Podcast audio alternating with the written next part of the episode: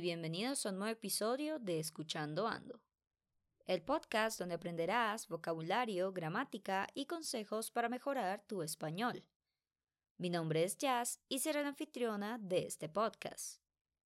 Así que sin más, comencemos.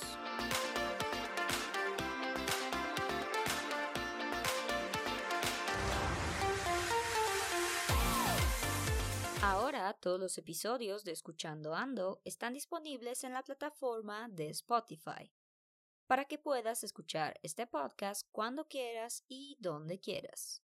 Puedes encontrarlo como Escuchando Ando por Jazz Jaimes en Spotify si te interesa.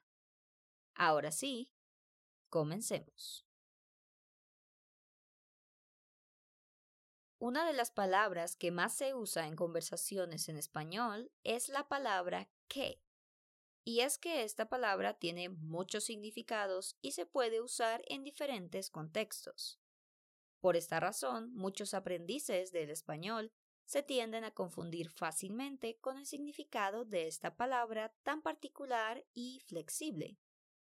Por esta razón, hoy te mostraré todos los usos de la palabra que para que así entiendas de una vez por todas cuándo usarla y en qué situaciones se necesita. Lo primero que debes saber es que existen dos variables de la palabra que. Una tónica, que quiere decir que tiene tilde o entonación al final de la palabra, y otro átono, que no usa tilde o entonación al final. Esto es muy importante porque te puede ayudar a saber en qué contexto se está usando.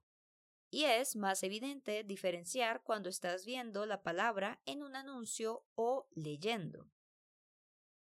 Empecemos con el qué tónico. Este sirve para hacer preguntas o exclamaciones. Por ejemplo, ¿qué es eso? ¿Qué es eso? Se usa para preguntar y en este caso el que se usa como atributo, pero también se puede usar como sujeto. Por ejemplo, ¿qué pasó? ¿Qué pasó? O como complemento directo. ¿Qué me dijiste? ¿Qué me dijiste? También como suplemento. ¿De qué hablas? ¿De qué hablas? o como complemento indirecto. ¿A qué te dedicas? ¿A qué te dedicas? O como adyacente preposicional. ¿En nombre de qué actúas así? ¿En nombre de qué actúas así? También el que tónico lo puedes usar como determinante. Por ejemplo, ¿en qué lugar lo viste? o qué bonito vestido. Como puedes ver, el qué tónico se puede usar en muchos tipos de preguntas y exclamaciones. Ahora practiquemos el qué átono. En este caso se puede usar como pronombre relativo, es decir, que se usa para referirse a un antecedente que puede ser una persona, animal u objeto. Por ejemplo, como sujeto se puede decir el profesor que me ayudó a estudiar. El profesor que me ayudó a estudiar. En el caso de usarlo como complemento directo, eso que dices no es cierto. Eso que dices no es cierto. O si quieres usarlo como atributo, por muy bonito que esté ese teléfono, no lo compro porque es muy caro. Por muy bonito que esté ese teléfono, no lo compro porque es muy caro. En el caso de usarlo como suplemento, esta es la casa de la que te hablé antes.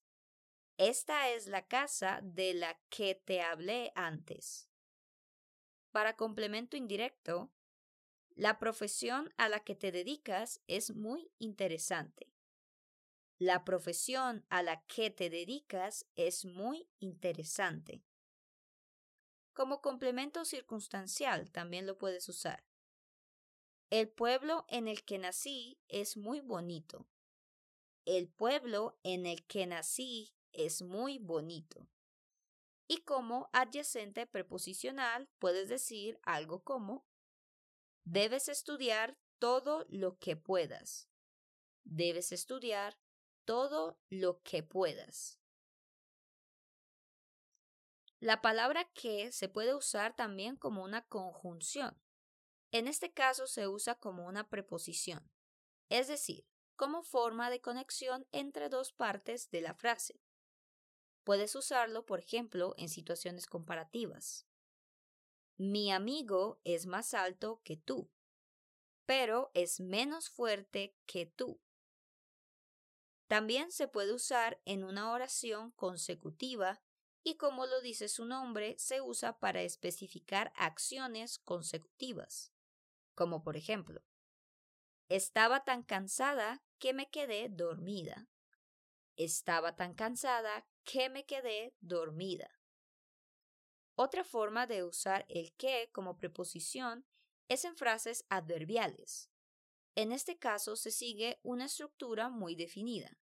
Una de las formas que puedes usarlo es como qué, para qué o ya que.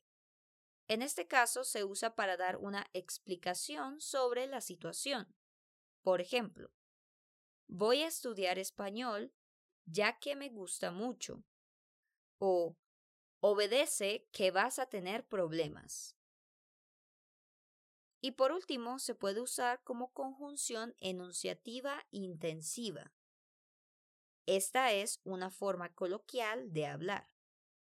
Muchas veces las personas usan el que como una muletilla o como una forma de reforzar lo que está diciendo. Por ejemplo, si alguien pregunta, ¿salimos hoy en la noche? La respuesta puede ser que no, que debo cuidar a mi hermano. En este caso, se debe tener cuidado porque cuando se usa el que en este contexto, dependiendo de la situación, puede sonar un poco fuerte o grosero. Normalmente, este tipo de que se usa con amigos o personas muy cercanas. No es para situaciones formales. Otra forma coloquial de usarlo es cuando quieres ordenar algo, como que vengas, que vengas que es una forma corta de decir te dije que vengas. Este, igual que en la otra situación, se debe tener cuidado en el contexto en el que se dice porque puede llegar a ser grosero en situaciones formales. Y cuéntame, ¿sabías de estos usos del que en español? Muy bien, hemos llegado al final del podcast. Hoy te expliqué los diferentes usos que tiene la palabra que en español y los diferentes significados que puede tener. Ahora es tu turno para poner a prueba todo lo que aprendimos hoy. Recuerda que ahora Escuchando Ando está disponible en Spotify. También me puedes encontrar como Jazz Jaimes en Italki si quieres agendar una lección conmigo y escribe en los comentarios qué tipo de vocabulario o temas de gramática quieres escuchar en este podcast. Sin más que decir, espero que tengas una excelente semana y nos vemos en el próximo episodio de Escuchando Ando.